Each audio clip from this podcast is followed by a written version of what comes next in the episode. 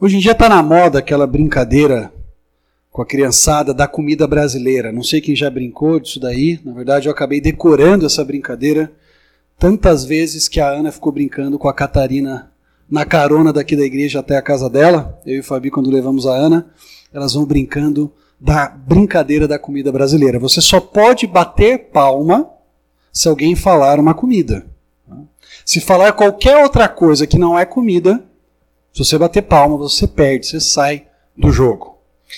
Uh, e embora a comida brasileira seja popular entre as crianças de hoje, na minha época havia uma outra brincadeira que era mais popular do que essa. E era a brincadeira do telefone sem fio. Acho que todos aqui conhecem a brincadeira do telefone sem fio.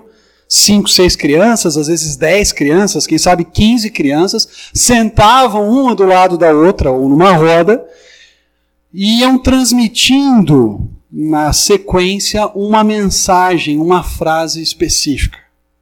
Quem estava na ponta falava a frase e ela tinha de chegar na outra ponta uma frase idêntica àquela que foi enunciada pela primeira criança. O que acontecia é que geralmente aquilo que era enunciado pela criança uh, que começava a brincadeira chegava totalmente diferente na criança que terminava a brincadeira. Muitas vezes bife à milanesa virava bife ali na mesa. Ou o freio do caminhão se transformava no freio da minhão. Ou a perna de aço se transformava na pena do pássaro. E, e, as frases iam mudando à medida que uma criança transmitia para outra aquilo que a primeira criança havia dito. No processo de transmissão da mensagem, acabava acontecendo uma mudança, uma transformação da mensagem, de tal modo que muitas vezes a mensagem final era totalmente diferente ou era bastante diferente da mensagem inicial. O que nós encontramos no capítulo 1 de Josué é algo parecido com um telefone sem fio. Deus transmite uma mensagem para Josué nos versículos de 1 a 9, e Josué agora tem a responsabilidade de transmitir essa mensagem para os outros oficiais, para os outros líderes que o apoiavam na sua liderança. E esses oficiais então deveriam transmitir para o povo aquilo que Josué lhes transmitiu e que Deus anteriormente havia dito para Josué. E o que nós observamos no texto que vamos estudar é que Josué é completamente fiel àquilo que Deus lhe transmite. A mensagem do telefone sem fio é preservada. E Josué reproduz como um líder aprovado por Deus exatamente aquilo que Deus lhe ordena. Vamos abrir então as nossas Bíblias em Josué, capítulo 1, e nós leremos dos versículos 10 a 15. Josué, capítulo 1, versículos 10 a 15. Diz o seguinte o texto bíblico: Assim Josué ordenou aos oficiais do povo: Percorram o acampamento e ordenem ao povo que prepare as provisões Daqui a três dias vocês atravessarão o Jordão neste ponto para entrar e tomar posse da terra que o Senhor, o seu Deus, lhes dá. Mas as tribos de Ruben, de Gade e a metade da tribo de Manassés, Josué disse: Lembrem-se da ordem que Moisés, servo do Senhor, deu a vocês, quando o Senhor, o seu Deus, lhes prometeu descanso e dar-lhes esta terra. As suas mulheres, os seus filhos e os seus rebanhos, poderão ficar na terra que Moisés lhes deu a leste do Jordão. Mas todos os homens de guerra, preparados para lutar, atravessarão a frente dos seus irmãos israelitas. Vocês os ajudarão, até que o Senhor conceda um lugar de descanso para eles, como deu a vocês, até que eles também tenham tomado posse da terra que o Senhor, o seu Deus, lhes dá depois disso, vocês poderão voltar e ocupar a própria terra que Moisés, servo do Senhor, lhes deu a leste do Jordão, na direção do nascer do sol. O processo de transmitir a mensagem do Senhor ao povo, Josué demonstra para nós, em primeiro lugar, que a autoridade da liderança do povo de Deus está na fidelidade à revelação divina. É muito importante que aqueles que lideram o povo do Senhor transmitam com fidelidade aquilo que o Senhor revelou. Moisés, aliás, Josué está preparando o povo para a travessia do Jordão, ele está basicamente aqui dando o seu primeiro ato, ou fazendo a sua primeira comunicação como líder da nação.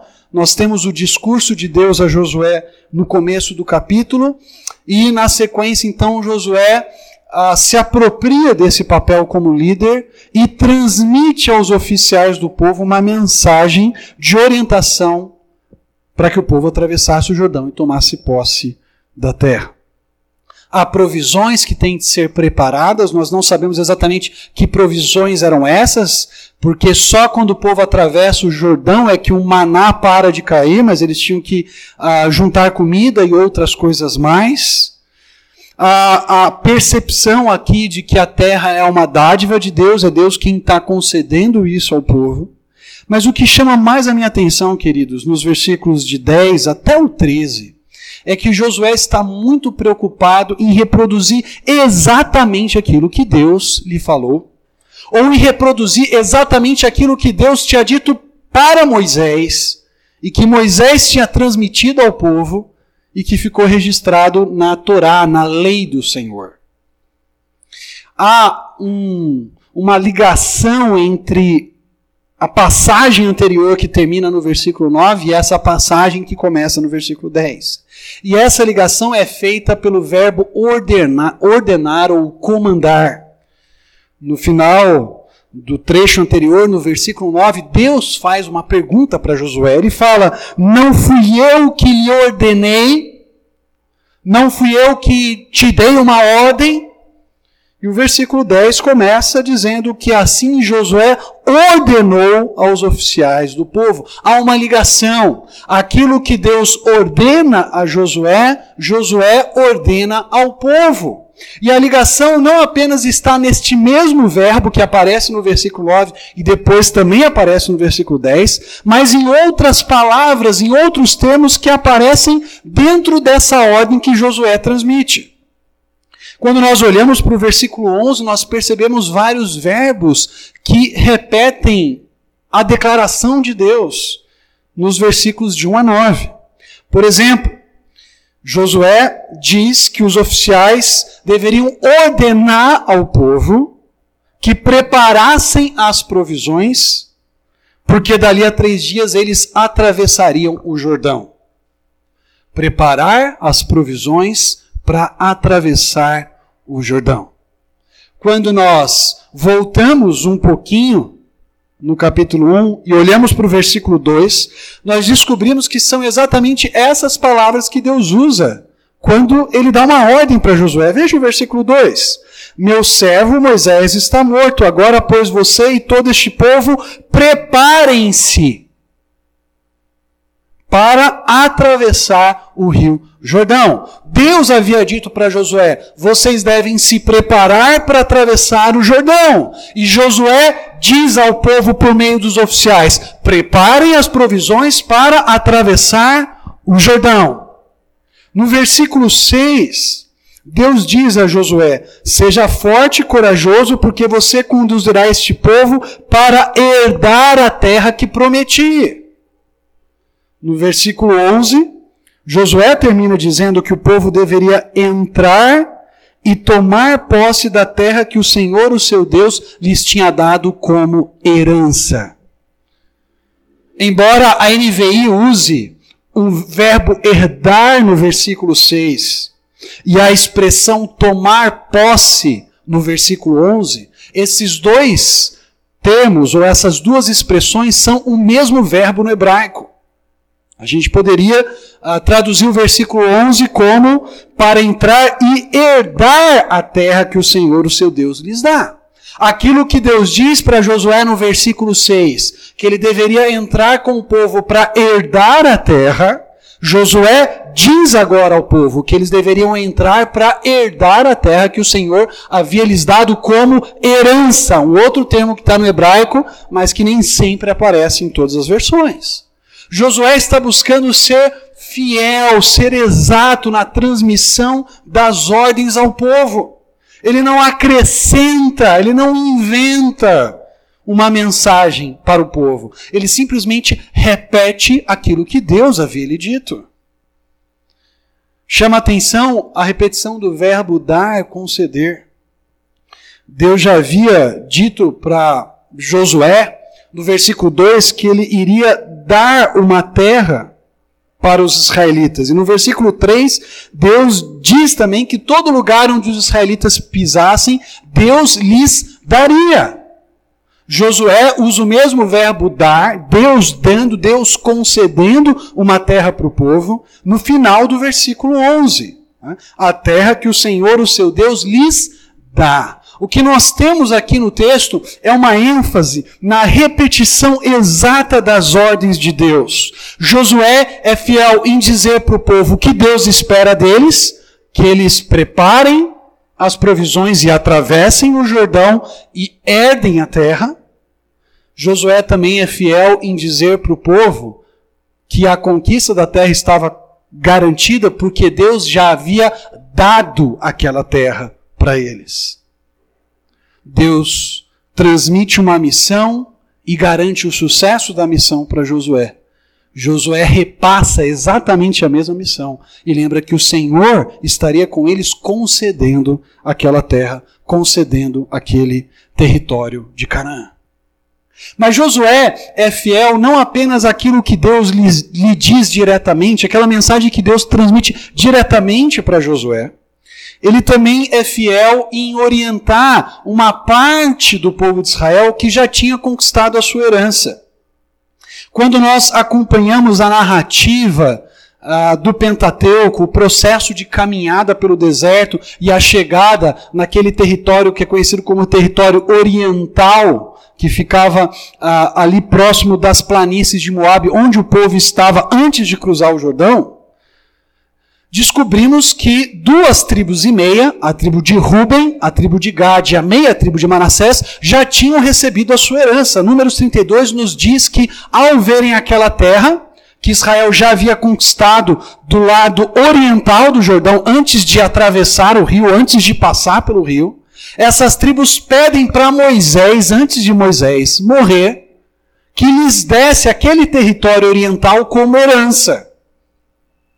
E Moisés diz: Mas espera aí, né? vocês vão ganhar esse território, vocês vão ficar de boa, tranquilos, enquanto seus irmãos vão ter que atravessar o Jordão e conquistar o restante sem a ajuda de vocês? Isso não faz muito sentido, porque eles estavam aqui ajudando vocês a conquistar esse território. Então Moisés diz para a tribo de Ruben, de Gade e a meia tribo de Manassés que se eles atravessassem o Jordão junto com os seus irmãos e vencessem os inimigos que ficassem no lado ocidental do Jordão, eles poderiam então ficar com aquela terra e viver ali. E Josué transmite exatamente aquilo que Moisés havia dito em Números, capítulo 32, versículos 20 a 24. Vejam, uh, primeiro Josué 1, 12 e 13. Veja aí, Josué 1, 12 e 13. Mas as tribos de Ruben, de Gade e a metade da tribo de Manassés, Josué disse: Lembrem-se da ordem que Moisés, servo do Senhor, deu a vocês quando o Senhor, o seu Deus, lhes prometeu descanso e dar-lhe esta terra. O começo do 14 diz que as mulheres, os filhos, os rebanhos poderiam ficar na terra, mas na metade do 14, todos os homens de guerra preparados para lutar atravessarão a frente dos seus irmãos israelitas. Se você for para Números 32, versículos 20 a 24, você vai encontrar exatamente essa ordem de Moisés para o povo. Dê uma olhada lá em Números, capítulo 32, versículos 20 a 24. Números 32, versículos 20 a 24. Disse-lhes Moisés: se fizerem isso, se perante o Senhor vocês se armarem para a guerra, E se armados todos vocês atravessarem o Jordão perante o Senhor, até que ele tenha expulsado os seus inimigos da frente dele, então, quando a terra estiver subjugada perante o Senhor, vocês poderão voltar e estarão livres da sua obrigação para com o Senhor e para com Israel. E esta terra, terra oriental, que todo Israel estava, será propriedade de vocês perante o Senhor. Mas se vocês não fizerem isso, estarão pecando contra o Senhor e estejam certos de que vocês não escaparão do pecado cometido. Construam cidades para suas mulheres e crianças e currais para os seus rebanhos, mas façam o que vocês prometeram. Josué reconhece no capítulo 1 que esse discurso de Moisés, que essa declaração de Moisés de Números 32, foi aquilo que o Senhor disse por meio de Moisés. E Josué relembra aquelas duas tribos e meia do compromisso que eles haviam estabelecido com o povo, da ordem que Deus havia dado de atravessar o Jordão e lutar com os seus irmãos, e da promessa que eles mesmos haviam feito de fazer aquilo. Mais uma vez, Josué demonstra para nós fidelidade à palavra de Deus. Deus, por meio de Moisés, disse isso a vocês. Isso ficou registrado em Números 32. Ficou registrado em Deuteronômio 3, 18 a 20. Isso estava na revelação, na Torá de Deus. Na instrução que Moisés havia transmitido ao povo. Por isso, aquelas duas tribos, duas tribos e meia, deveriam ser fiéis e cumprir o que Deus havia ordenado. O que nós encontramos aqui, queridos, é um líder fiel à revelação de Deus. O que nós percebemos aqui é que a autoridade da liderança do povo de Deus repousa na fidelidade à revelação desse mesmo Deus. Não existe autoridade dentro do povo de Deus se não há fidelidade à revelação dele. O líder pode dizer as coisas mais maravilhosas possíveis. Josué podia ter uma estratégia engenhosamente montada, perfeita, mas se ela fosse diferente da estratégia de Deus, ele perderia sua autoridade. A autoridade de Josué estava firme, certa, garantida, à medida que o próprio Josué fosse fiel àquilo que Deus havia revelado. Revelado diretamente a ele no próprio capítulo 1, revelado por meio de Moisés, lá em Números 32. Essa passagem nos ensina, como igreja, então, que aqueles que exercem a liderança do povo de Deus, seja a liderança mais ampla, geral, como o pastor exerce, seja a liderança de algum grupo pequeno de estudo bíblico.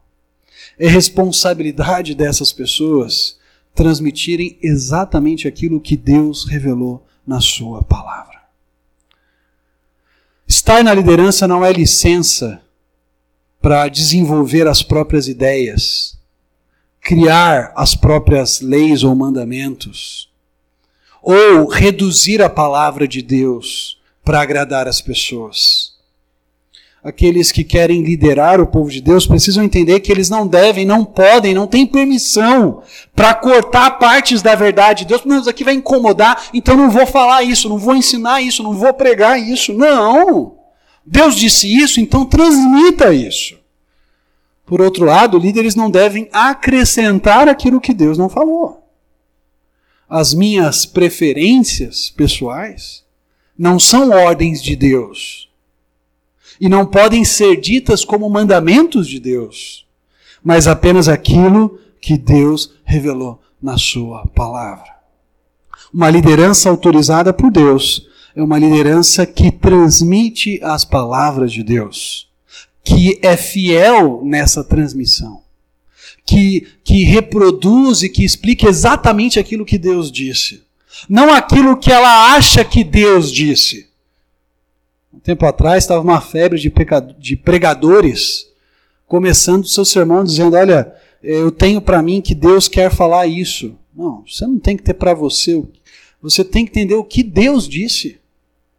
Ah, para mim esse texto significa isso. Não, esse texto significa uma coisa só, para todo mundo. E o que é que Deus significa, ou, ou que, o, é, o que é que Deus revelou e qual o sentido da sua revelação? Isso que é importante.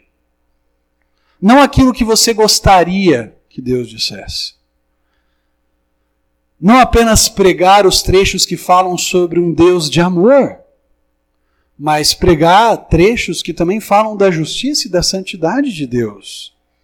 Não apenas pregar trechos que falam sobre a necessidade do povo de Deus obedecê-lo, mas também pregar aquelas verdades que mostram que a graça de Deus é a base da nossa obediência, senão nós não conseguimos fazer o que Deus espera.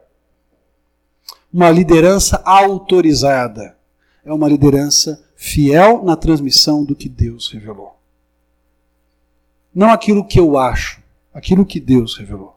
E objetivamente nós temos essa revelação diante de nós, são as Escrituras. É por isso que no Novo Testamento, constantemente, nós vemos orientações do apóstolo Paulo a Timóteo, dizendo: Olha, Timóteo, até a minha chegada, dedica-te, lá em 1 Timóteo 4,13, dedica-te à leitura e à exposição das Escrituras. Porque se você fizer isso, você vai manter a saúde tua e a saúde daqueles que te ouvem. Quando nós nos deparamos com a, a liderança dos apóstolos e dos presbíteros do Novo Testamento, nós, nós percebemos uma preocupação muito grande com o estudo e com uma exposição fiel da palavra. Quando há aquela crise em Atos capítulo 6, em que algumas viúvas dentro da igreja, e viúva naquela época, leia-se necessitadas, mulheres que não tinham é, como suprir a, as necessidades básicas, o pão, a, a água, outras coisas mais, dependiam de outras pessoas para sustentá-las ou para trazer a provisão para sua casa. E algumas dessas mulheres necessitadas não estavam sendo ajudadas pela igreja. Algumas sim, outras não. E aquilo gera um rebuliço no meio da igreja. E os apóstolos, em, verem, em vez de correrem atrás, falam, vamos resolver isso daqui e tal e tal. Não, não, o que, que eles fazem? Eles reúnem o povo, reúnem a comunidade, a igreja, e dizem: irmãos, escolham entre vocês sete homens de bom testemunho, cheios do Espírito. Nós vamos passar a eles essa tarefa. São homens respeitáveis, são homens íntegros, eles vão cuidar disso. Quanto a nós, os apóstolos dizem: nós vamos nos dedicar à oração e ao ministério da palavra. O ministério da palavra era tão importante para esses homens que eles sabiam que, mesmo uma questão emergente ou urgente, não poderia impedi-los de cumprir com seriedade aquilo que eles tinham. E eles então delegam e compartilham esse ministério de cuidado com sete homens que o povo ali escolhe diante da crise, diante da necessidade. Quando o apóstolo Paulo encontra com os presbíteros da cidade de Éfeso, ele lembra esses presbíteros lá em Atos capítulo 20, como ele serviu ao Senhor com toda humildade, com lágrimas, apesar das provações e das perseguições. E ele fala para esses homens no capítulo 20, versículo 20: Vocês sabem que não deixei de pregar-lhes ou de anunciar-lhes nada que fosse proveitoso, mas ensinei-lhes tudo publicamente de casa em casa. Paulo vai dizer nessa passagem que ele não deixou de pregar todo o conselho de Deus. Líderes, especialmente aqueles que Deus chama para guiarem o povo de Deus espiritualmente, precisam dar importância para esse trabalho, para esse serviço de ensinar a palavra de Deus. Não tratar isso como algo secundário, como algo que é uma dentre as várias tarefas, mas como papel primário. Porque se a palavra de Deus não for transmitida com fidelidade, o povo de Deus não tem como ser fiel a Deus, porque não sabe exatamente aquilo que Deus espera deles. Também cabe à igreja de Deus examinar com seriedade e com preocupação aquilo que está sendo ensinado. Porque à medida que um líder prega ou ensina algo que é contrário à palavra de Deus, ou que deixa de pregar verdades que são necessárias, ele está usurpando ou usando mal da sua função. Interessante é que em Atos capítulo 17, ao falar de um grupo, dos grupos dos bereanos, aqueles aquelas pessoas que eram tementes a Deus estavam ali em Beré, estavam ouvindo Paulo anunciar a palavra, o, o, autor do livro de Atos diz que os bereanos eram mais nobres dos, do que os tessalonicenses, pois receberam a mensagem com grande interesse. Eles queriam ouvir aquela mensagem, eles queriam entender aquela mensagem. Eles não chegavam lá, sei lá, para a sinagoga, ah, lá vem o Paulo lá. Não, o que, que ele tem para nos dizer? Vamos prestar atenção, vamos ouvir. E o texto diz que examinando todos os dias as Escrituras, para ver se tudo era assim mesmo. Vamos ver se aquilo que está sendo ensinado bate com aquilo que nós encontramos na revelação. É necessário que os líderes sejam fiéis à revelação de Deus. Mas é necessário que o povo de Deus também esteja constantemente examinando e avaliando se aquele ensino é de acordo com o que a Escritura de fato ensina. Vocês lembram de Paulo escrevendo aos Gálatas e responsabilizando a igreja como um todo por suportar no seu meio falsos mestres, por se dispor a ouvir um ensino que era contrário à justificação pela fé. E Paulo responsabiliza não apenas os líderes daquela igreja, mas a igreja como um todo, por dar ouvidos à mentira, por dar ouvidos àquilo que era contrário ao evangelho de Jesus Cristo. Uma liderança autorizada só é imbuída de autoridade se é fiel na transmissão das Escrituras. E o povo de Deus tem a responsabilidade de, assim como os bereanos, acompanhando com grande interesse o ensino, examinar todos os dias as Escrituras para ver se aquilo que está sendo ensinado está de acordo com o que Deus revelou. Mas os versículos 14 e 15 também nos ensinam que o sucesso de Deus, do povo de Deus, perdão, no cumprimento da sua missão está em sua unidade. O sucesso do povo de Deus no cumprimento da sua missão está na sua unidade. Vejam os versículos 14 e 15. Josué capítulo 1, 14 e 15. As suas mulheres e os seus filhos e os seus rebanhos poderão ficar na terra que Moisés lhes deu a leste do Jordão mas todos os homens de guerra, preparados para lutar, atravessarão a frente dos seus irmãos israelitas. Vocês os ajudarão, até que o Senhor conceda um lugar de descanso para eles, como deu a vocês, até que eles também tenham tomado posse da terra que o Senhor, o seu Deus, lhes dá. Depois disso, vocês poderão voltar e herdar a sua própria terra, que Moisés, servo do Senhor, lhes deu a leste do Jordão, na direção do nascer do sol, ou no lado oriental. O que nós temos aqui é Josué lembrando a essas duas tribos e meia que eles tinham um compromisso de lutar junto com seus irmãos israelitas e que a terra como um todo, tanto na parte ocidental a ser conquistada, quanto na parte oriental que já tinha sido herdada, já tinha sido conquistada, só seria plenamente desfrutada quando cada tribo estivesse na sua herança. E essa é a ordem para que esses homens vão à frente. O texto é muito claro em dizer: olha, vocês têm mulheres, têm crianças, eles podem ficar na terra que já foi conquistada aqui, no lado oriental, elas podem ficar aqui, nas suas cidades, mas todo homem de 20 anos para cima deve à luta. Todo soldado de eh, Ruben, de Manassés e de Gade devem ir com seus irmãos para conquistar. Nós descobrimos no capítulo 4 que isso dava em torno de 40 mil guerreiros. Mas chama atenção, de novo, a repetição de algumas palavras. No versículo 13, uh, ah, Josué diz para eles que Deus havia lhes dado descanso. Esse verbo prometer que aparece na NVI não está presente no texto original.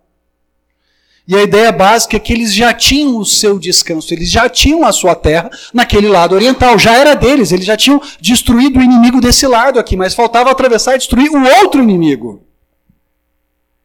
O descanso deles já estava garantido mas eles não poderiam desfrutar desse descanso enquanto, no versículo 15, os irmãos israelitas deles ainda não tivessem descansado também.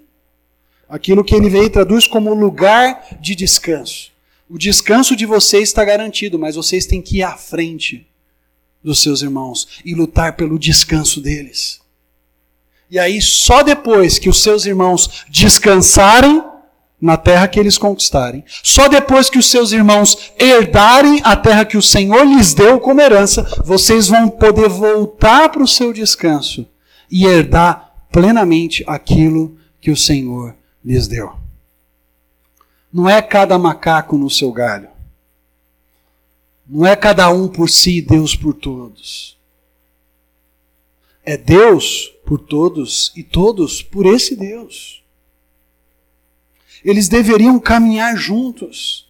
O pessoal de Ruben, de Gade, da meia tribo de Manassés, não poderia falar: bom, a gente já tem o nosso descanso aqui, estamos tranquilos, estamos confortáveis, vamos ficar aqui no nosso cantinho e deixa lá o restante do pessoal conquistar. A gente já tem a nossa terra garantida. Não! Saiam do seu conforto, saiam do seu descanso e vão lutar junto com os seus irmãos. Porque o fracasso deles é fracasso de vocês. Mas o êxito deles na missão que Deus lhes deu é também o êxito de vocês. E a terra só será plenamente desfrutada quando cada tribo tiver a sua porção, a sua herança garantida. Queridos, esse texto nos lembra que só, é, só há sucesso na nossa missão como povo de Deus quando nós andamos de maneira unânime, quando nós andamos juntos, quando nós vivenciamos a nossa unidade como uma realidade, como algo concreto. Não apenas como um discurso que nós pronunciamos, mas como uma realidade que nós vivenciamos no nosso dia a dia ou nas nossas semanas. Interessante que Paulo, no livro de Efésios, ele também fala para os cristãos de Éfeso que eles deveriam andar de modo digno da sua vocação. Andar de modo digno daquela missão, daquela responsabilidade que Deus lhes havia dado. E aí nós descobrimos o que implicava para os efésios, para os cristãos efésios, andarem de maneira digna da sua vocação. Paulo diz para eles que eles fariam isso quando eles fizessem todo o esforço para conservar a unidade do espírito pelo vínculo da paz. Não tem como andar de modo digno da nossa vocação se nós não trabalhamos pela unidade da igreja. Se nós não trabalhamos para manter essa unidade, para conservar essa unidade. Porque a base dessa unidade, como Paulo vai dizer na sequência ali em Efésios 4, versículos 4 a 6, é o Deus triuno. Ele diz: há um só Espírito, há um só Senhor, há um só Pai e Deus de todos. Esse Deus triuno que é uma unidade que caminha junto, que, cujas decisões são é, na mesma direção deve também produzir na sua comunidade, deve também produzir no povo de Deus unidade. Um modo de pensar que reflete o modo de pensar de Jesus. Ações que refletem as ações de Jesus.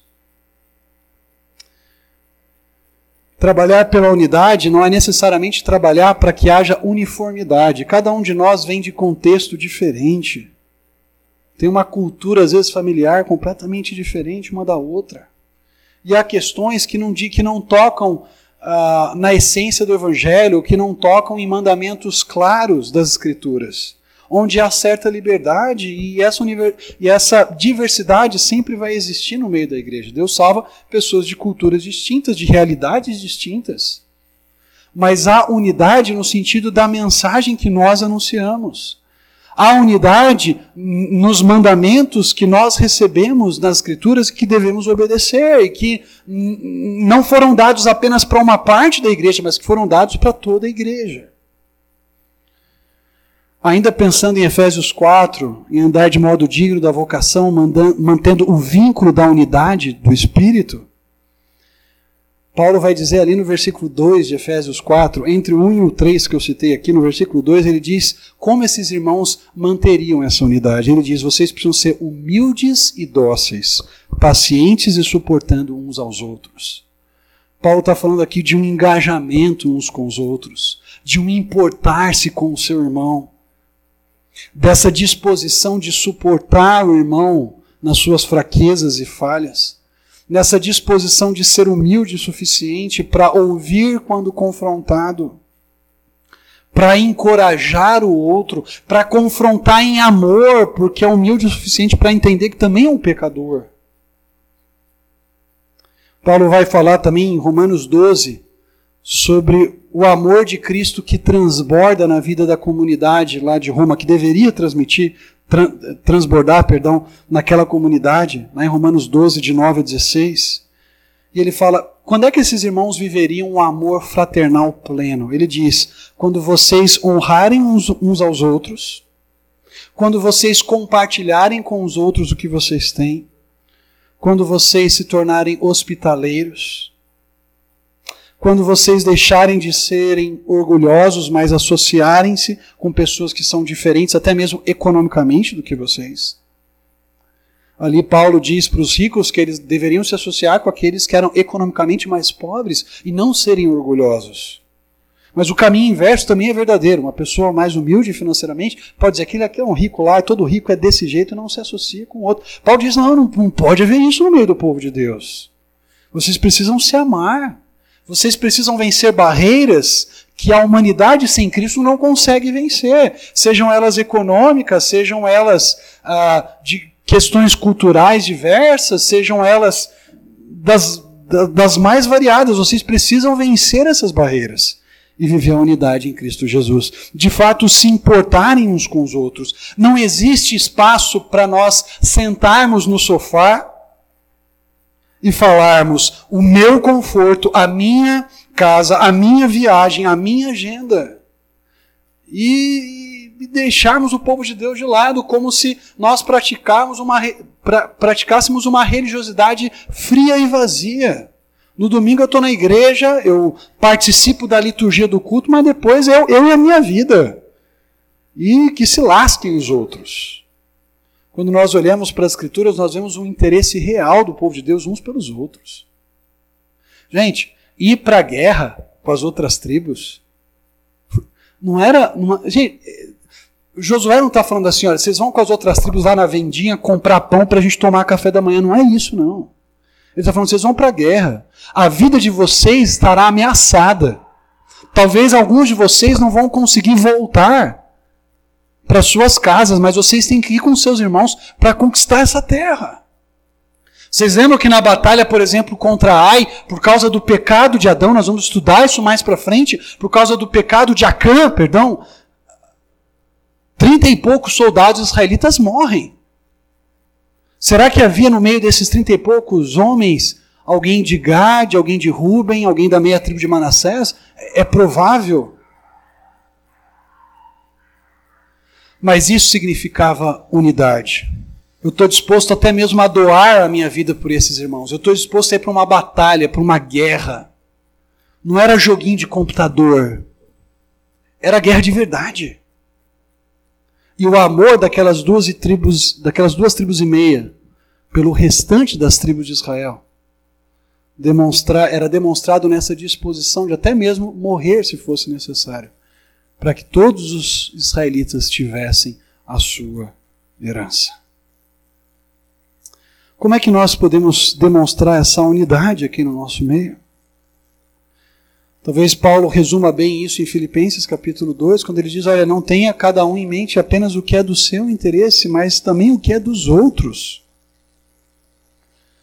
De que modo nós, casados, podemos acolher um solteiro nas nossas casas, na nossa vida, de tal modo que eles percebam que fazem parte de uma família real? De que modo os solteiros podem ajudar os casados nas suas diversas necessidades, casados com filhos, assim por diante, de tal modo que esses casados percebam que fazem parte da mesma família da fé que os solteiros.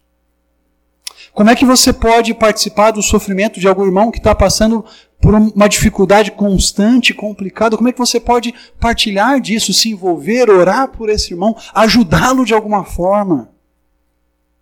Como é que você pode se alegrar com o irmão que teve alguma vitória? que experimentou alguma alegria e você, em vez de olhar com aquela cara de desânimo, perguntando por que ele tem isso e eu não tenho, você consegue se alegrar e falar amém.